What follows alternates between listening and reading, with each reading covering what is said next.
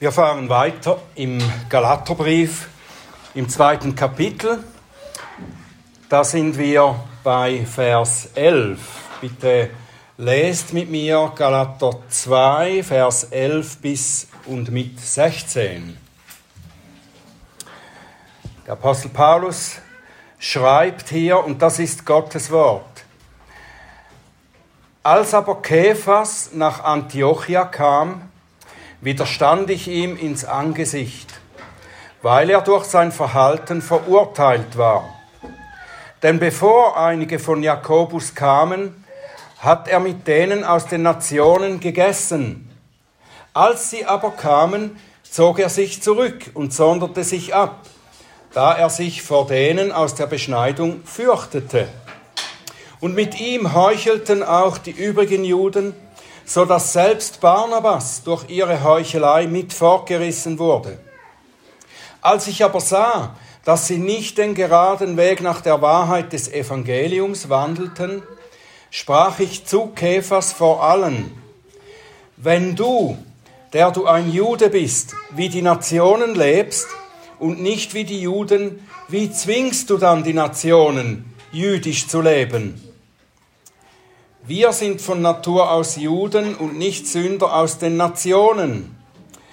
Aber da wir wissen, dass der Mensch nicht aus Gesetzeswerken gerechtfertigt wird, sondern nur durch den Glauben an Christus Jesus, haben wir auch an Christus Jesus geglaubt, damit wir aus Glauben an Christus gerechtfertigt werden und nicht aus Gesetzeswerken, weil aus Gesetzeswerken kein Fleisch gerechtfertigt wird.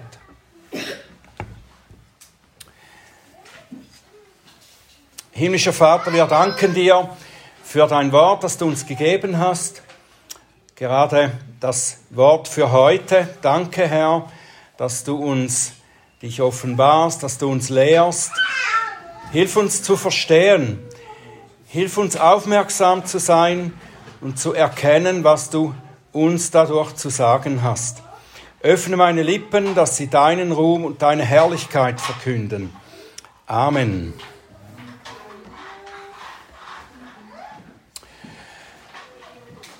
So ziemlich am Anfang dieser Predigtreihe, da habe ich unter anderem gesagt, dass der Galaterbrief die verborgenen Gesichter der Gesetzlichkeit aufzeigt. Gesetzlichkeit hat viele Gesichter. Eines davon ist die Heuchelei. Sie ist eine Sünde, mit der der Herr Jesus auf Erden sehr häufig beschäftigt war. Vielleicht am häufigsten. Wir wissen, dass er die Pharisäer ständig wegen der Heuchelei, wegen ihrer Heuchelei zurechtwies. Und die Pharisäer waren ja sozusagen die Prototypen eines Heuchlers. Gott nimmt die Sünde der Heuchelei so ernst, dass er das Ehepaar Hananias und Sapphira deswegen tot umfallen ließ. Äußerlich gesehen, ist euch bestimmt aufgefallen, als wir das vorhin gelesen haben, äußerlich gesehen hatten die beiden eigentlich nichts Schlimmes getan, oder? Sie hatten sogar ein gutes Werk getan. Sie hatten Geld gespendet, das sie durch den Verkauf eines Ackers eingenommen hatten.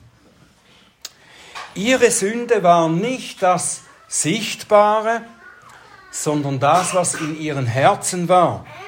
Sie gaben nämlich durch ihr Handeln etwas vor, was nicht der Wirklichkeit ihrer Absichten entsprach. Gott hat diese Sünde dann durch den Apostel Petrus aufgedeckt. Und der musste sogleich das Todesurteil über die beiden aussprechen. Sie fielen auf der Stelle tot um. Und zweimal heißt es dann, Apostelgeschichte 5, und es kam große Furcht über alle. Sie haben wohl verstanden, so schlimm ist Heuchelei in den Augen Gottes. Und etwas, das mich sehr getroffen hat, als ich über diese äh, Geschichte nachdachte, da von Hananias und Sapphira, als ich fand, dass Petrus derjenige war, der sie zurechtwies und das Todesurteil über sie aussprach. Es war Petrus. Und jetzt ist es Petrus, von dem der Apostel Paulus erzählt, dass er in die gleiche Sünde fiel. Und das ist überaus peinlich für Petrus, oder nicht? Warum erzählt Paulus das jetzt noch einmal? Hat das nicht genügt, dass er Petrus in Antiochien bloßgestellt hat? Muss er es jetzt auch noch den Galatern schreiben und mit diesem Brief der ganzen Welt das Versagen seines Bruders unauslöschlich hinterlassen? Warum schreibt Paulus über dieses Ereignis? Ich denke, den Grund dafür hat er mindestens schon einige Verse davor, nämlich im Vers 5 genannt. Es ist derselbe Grund, aus dem die Apostel den Judaisten, wie er schreibt, nicht eine Stunde nachgaben, nämlich damit die Wahrheit des Evangeliums bei euch verbliebe. Darum geht's. Die Wahrheit des Evangeliums stand auf dem Spiel hier. Und es waren nicht nur die Judaisten, die mit ihrer falschen Lehre die Wahrheit gefährdeten, sondern sogar einer der Apostel. Dadurch, wie er auf die Aktion der Judaisten eingegangen ist. Paulus hat früher im Brief betont, dass er das Evangelium nicht von den anderen Aposteln, sondern vom Herrn Jesus selbst empfing. Er ist unabhängig von den anderen Aposteln, wenn es um die Wahrheit geht. Sie alle haben das gleiche Evangelium empfangen und sind nicht einander, sondern dem Herrn gegenüber verantwortlich, wie sie verkündigen und wie sie leben. Petrus muss sich in jeder Hinsicht an dasselbe Evangelium halten, nicht nur darin, was er predigt, sondern auch wie er entsprechend lebt. Wer hat nicht schon den Satz gehört, dein Leben spricht lauter als deine Worte? Genau das war das Problem, das Petrus nun hatte. Er gefährdete durch sein Verhalten die Sache des Evangeliums in Antiochien und darüber hinaus.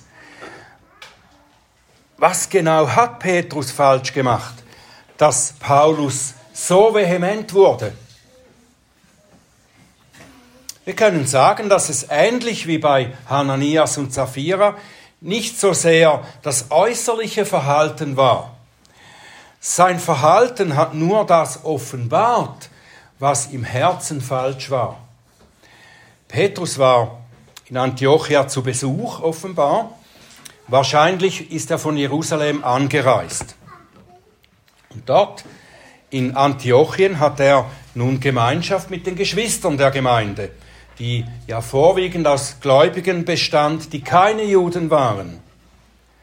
Und er aß mit ihnen. Sehr wahrscheinlich hielten sie sich dabei nicht an die jüdischen Speisegebote, sondern sie aßen Speisen, die den Juden im Gesetz verboten waren zuvor. Und das war aber für Petrus natürlich kein Problem. Er hat das ja schon vorher in Jerusalem deutlich gemacht, als er erzählte, wie Gott ihm durch diese Vision von den Tieren, die im Tuch herunterkamen, dass Gott ihm zeigte, dass er nicht unrein nennen soll, was Gott rein erklärt hat.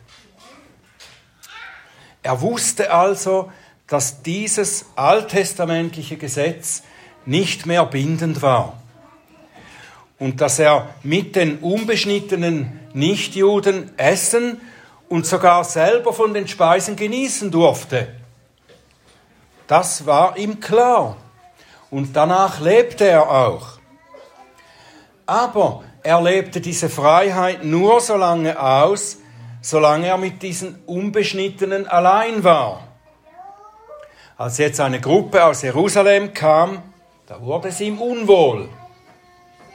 Offenbar hielten diese Leute, die da aus Jerusalem kamen, am Gesetz fest und forderten die Beschneidung aller und auch, dass man die Speisegebote noch halten müsse.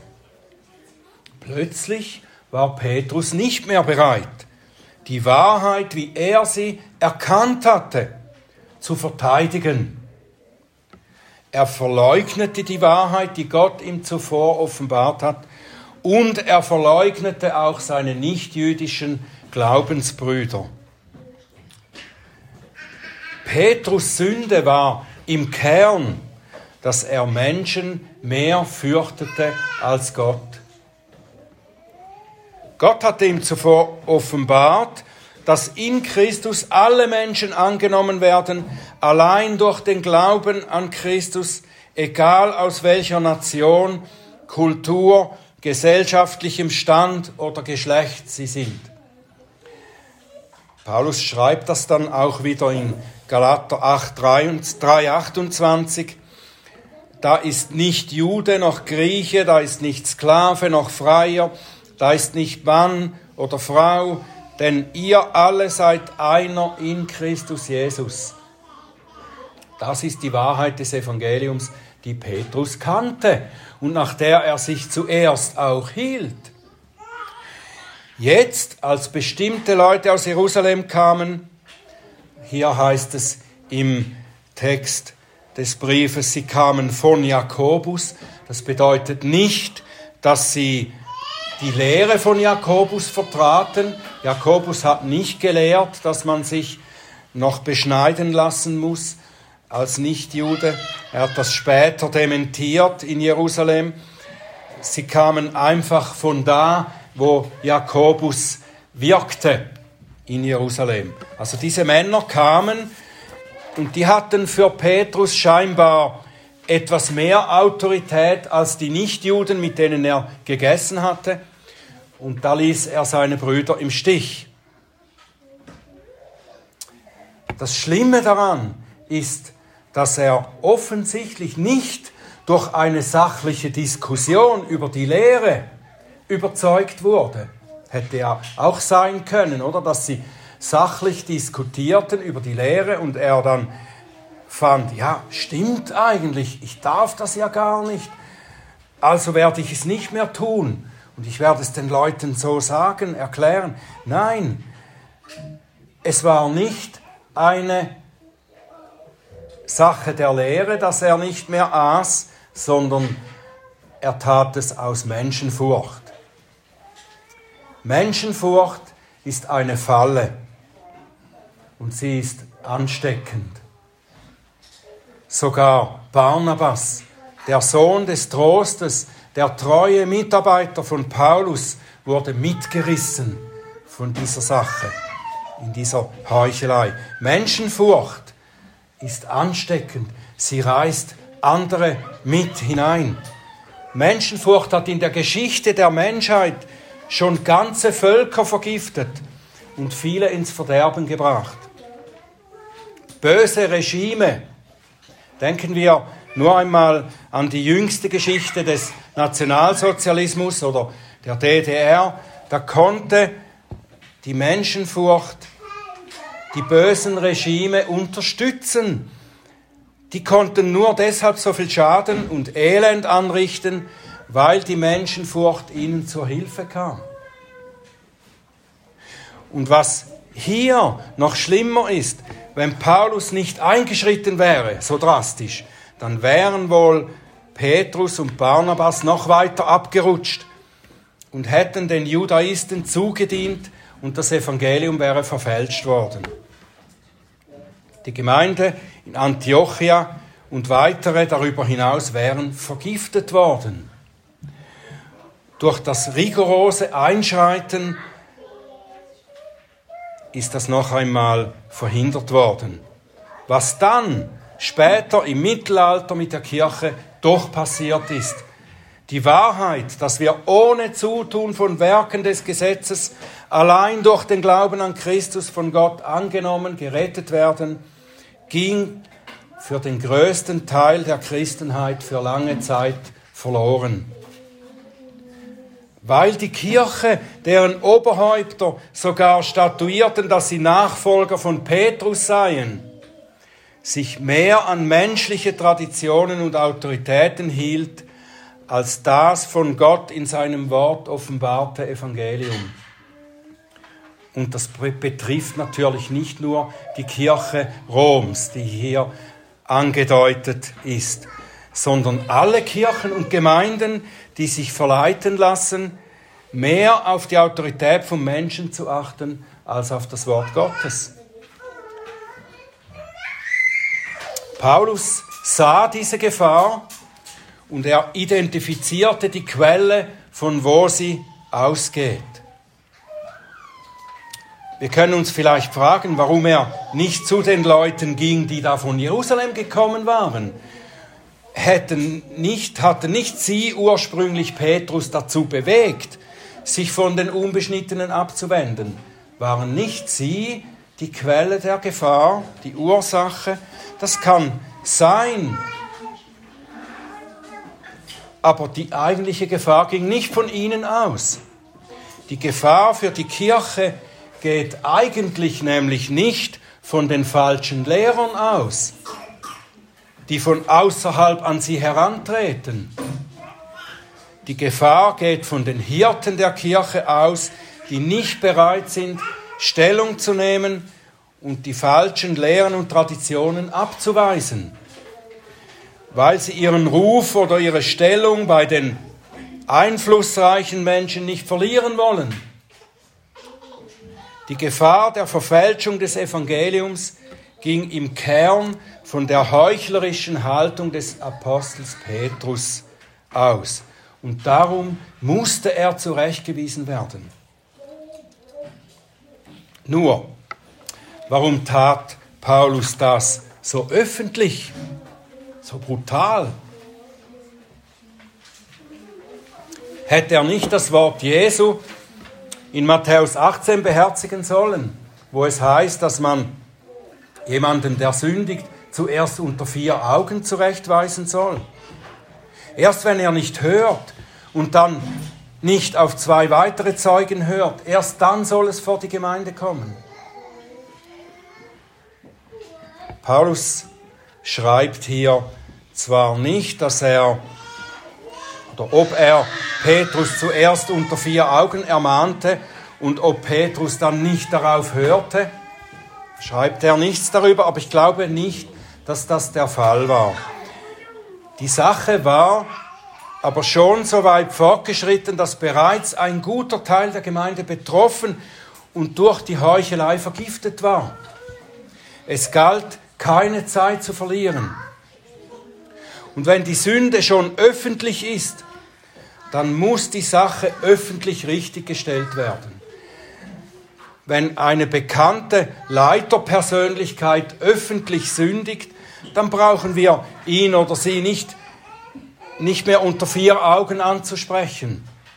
das ist dann schon draußen in der Öffentlichkeit, so wie hier. Wenn ein bekannter Prediger öffentlich falsche Lehre verkündigt, da müssen wir ihm nicht zuerst ein E-Mail schreiben und ihn darauf hinweisen.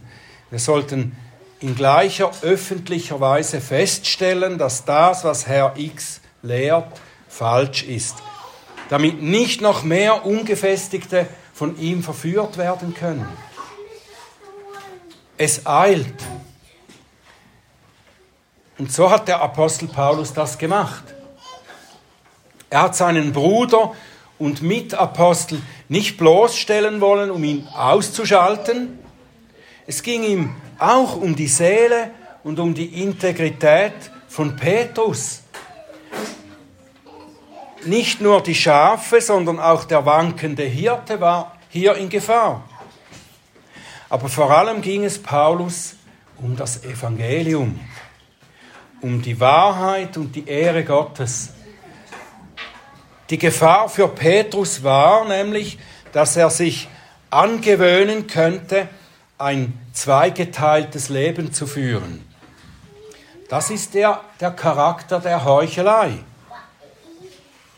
Hypokrisis bedeutet Schauspielerei. Das Wort, das mit Heuchelei übersetzt wird, es bedeutet im alten Griechisch Schauspielerei. Und der Hypokrites, also der Heuchler, der ist ein Schauspieler. Er spielt jemand anders, als er ist. In Interviews mit bekannten, mit guten Schauspielern, da kann man das manchmal hören oder lesen, dass diese Schauspieler in ihrem Leben große Schwierigkeiten, sogar bis hin zu Persönlichkeitsstörungen erlitten, weil sie die Identität ihrer eigenen Person mit ihren Rollen, die sie so gut einstudierten, durcheinander brachten. Das hat sie wirklich durcheinander gebracht. Und einem Heuchler, wenn er nicht gestoppt wird, kann dasselbe passieren. Vor allem, wenn er erfährt, dass er mit seiner Schauspielerei besser bei den Leuten ankommt als mit seiner wahren Persönlichkeit. Und dann schlüpft er vielleicht immer tiefer in seine gespielte Rolle hinein und erkennt schließlich seine, die Wirklichkeit seiner Sünde und seiner Bedürftigkeit nicht mehr und hält sich selbst für das, was er den anderen vorspielt. Und wie es hier in Antiochien auch passiert ist, da werden dann viele davon angesteckt und mit fortgerissen. Von dieser Seuche der Heuchelei. Und indem Paulus aufsteht und laut und deutlich Petrus vor allen zurechtweist, lässt er einen Posaunenstoß erklingen. Das rüttelt Petrus auf. Oder auch die anderen rundherum. Petrus, der einst nur durch einen Blick seines Herrn zur Buße geführt wurde, der musste jetzt offenbar mit härterer Hand angefasst werden. Damals ging es nur um Petrus selbst. Jetzt geht es um die Schafe, die durch seine Heuchelei in die Irre geführt werden, die sein Leben lauter hören als seine Predigt. Paulus sagt zu Petrus mit anderen Worten, so wie du wandelst, zwingst du deine Geschwister entgegen der Überzeugung zu leben, die du ihnen eigentlich verkündigst. Das Evangelium, das du auch verkündigst, das lehrt, dass Juden und Heiden beide ohne Werke, allein durch den Glauben an Christus von Gott angenommen werden.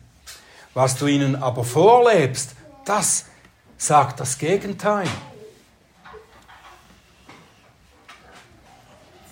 Das ist heilsam, nicht wahr? Wenn einem so die Kappe gewaschen wird. Stellt euch vor, jemand würde dir nach dem Gottesdienst beim Kaffee vor allen anderen deine Heuchelei vorhalten.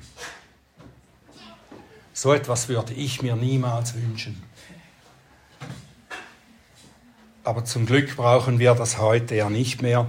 Das war ja nur ein Problem der ersten Gemeinden, als die Beschneidung noch ein Thema war, oder nicht? Leider nicht.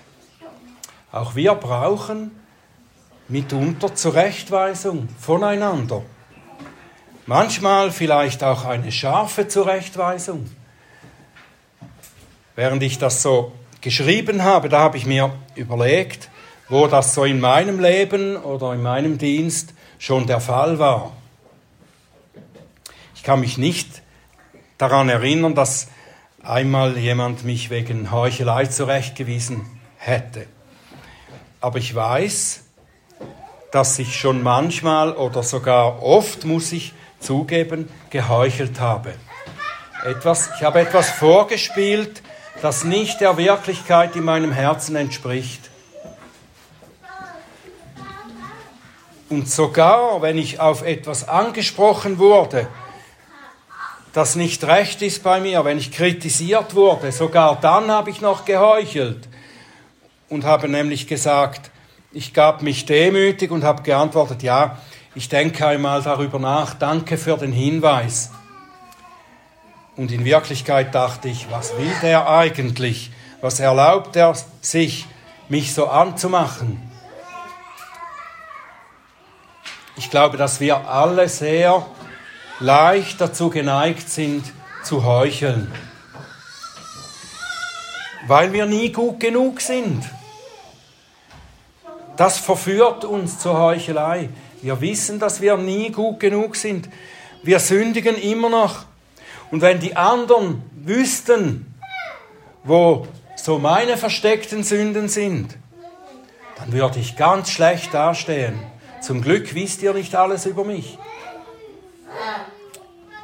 Und deshalb überspielen wir das mit unserem Verhalten. Und wir sind gute Schauspieler. Dabei hätten wir das nicht nötig. Als Gottes Kinder, als Gottes begnadigte Kinder, ein Christ, der vom Evangelium lebt, der hat es am allerwenigsten nötig zu heucheln. Er braucht seine Schwachheit nicht zu verstecken, weil derjenige, der uns beurteilt und der uns verurteilen und richten kann, der kennt unsere ganze Realität. Und er hat uns schon angenommen. Er hat gesagt, dass er uns vor Grundlegung der Welt erwählt hat, um uns als seine erbberechtigten Söhne anzunehmen. Schon alles getan in Christus. Wir sind angenommen. Er hat uns geliebt, als wir noch seine Feinde waren.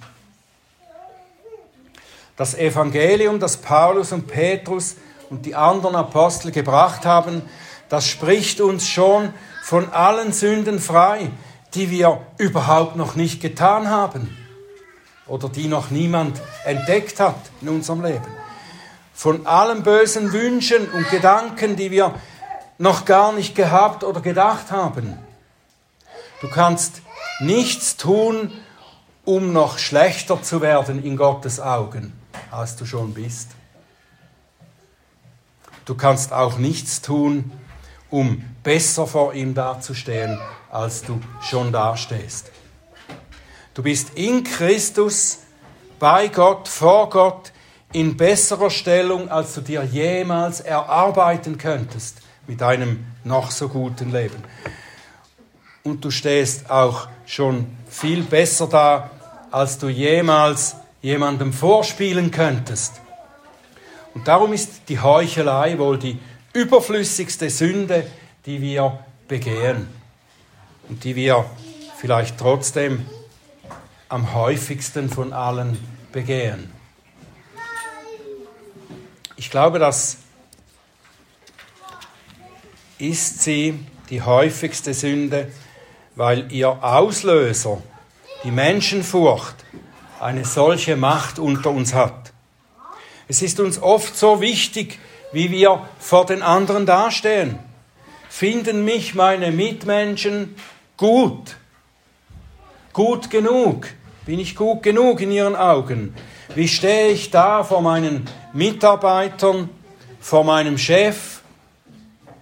Wie stehe ich in der Schule vor meinen Mitschülern da? Wie sehen sie mich? Bin ich gut genug? Wie stehe ich vor meinen Nachbarn da? Oder wie stehe ich vor meiner Gemeinde da? Vor dem Pfarrer? Vor meinem Ehepartner? Diese Frage ist bei uns allen viel zu bedeutend. Und sie ist eigentlich sündhaft, weil wenn wir uns darum sorgen, was die Menschen von uns denken, dann haben wir bereits zu wenig Gewicht auf die Frage gelegt, was Gott von uns denkt und wie er uns denn sieht.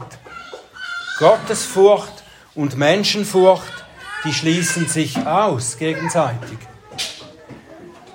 Und das ist das Wichtigste.